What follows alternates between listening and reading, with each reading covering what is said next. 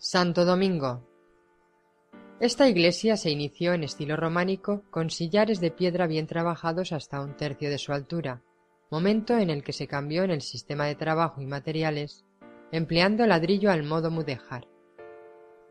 En ella podemos destacar los vanos inferiores en los que unos arcos lobulados acogen dos arcos mixtilíneos gemelos entrecruzados. En la parte superior de la torre, bajo el alero, se pueden apreciar unos platos de cerámica vidriada amarilla y verde.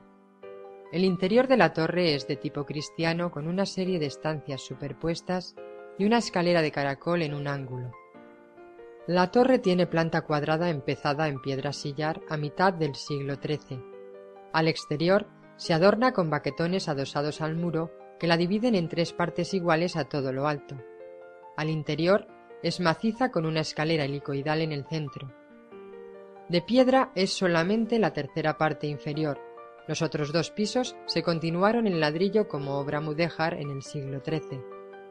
Tiene las esquinas de piedra sillar y todo el resto de la obra siguiendo las formas del cuerpo inferior, de modo que los baquetones semicirculares se hacen ahora cuadrados.